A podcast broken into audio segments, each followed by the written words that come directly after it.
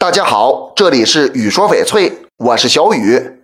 很多家长和长辈都会给孩子买翡翠饰品，希望孩子健康平安、快乐成长。但是给孩子选翡翠也是很有讲究的，如何才能选到适合的款式呢？第一，选天然翡翠，B 货、C 货和 B 加 C 翡翠都含有大量对人体有害的化学物质，即使成年人也不能戴，更别说小孩子了。大家一定要走正规途径购买，最好选带权威证书的产品。第二，款式要恰当。小朋友比较调皮，玩耍时难免会磕碰到，因此圆润、没有棱角的款式更适合孩子。毕竟对孩子来说，安全才是最重要的。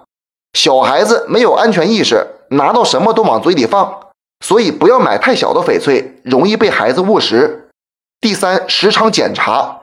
孩子戴上翡翠后也要注意，小朋友吊坠的挂绳比较短，但是孩子长得快，可能几个月后绳子就不够长了。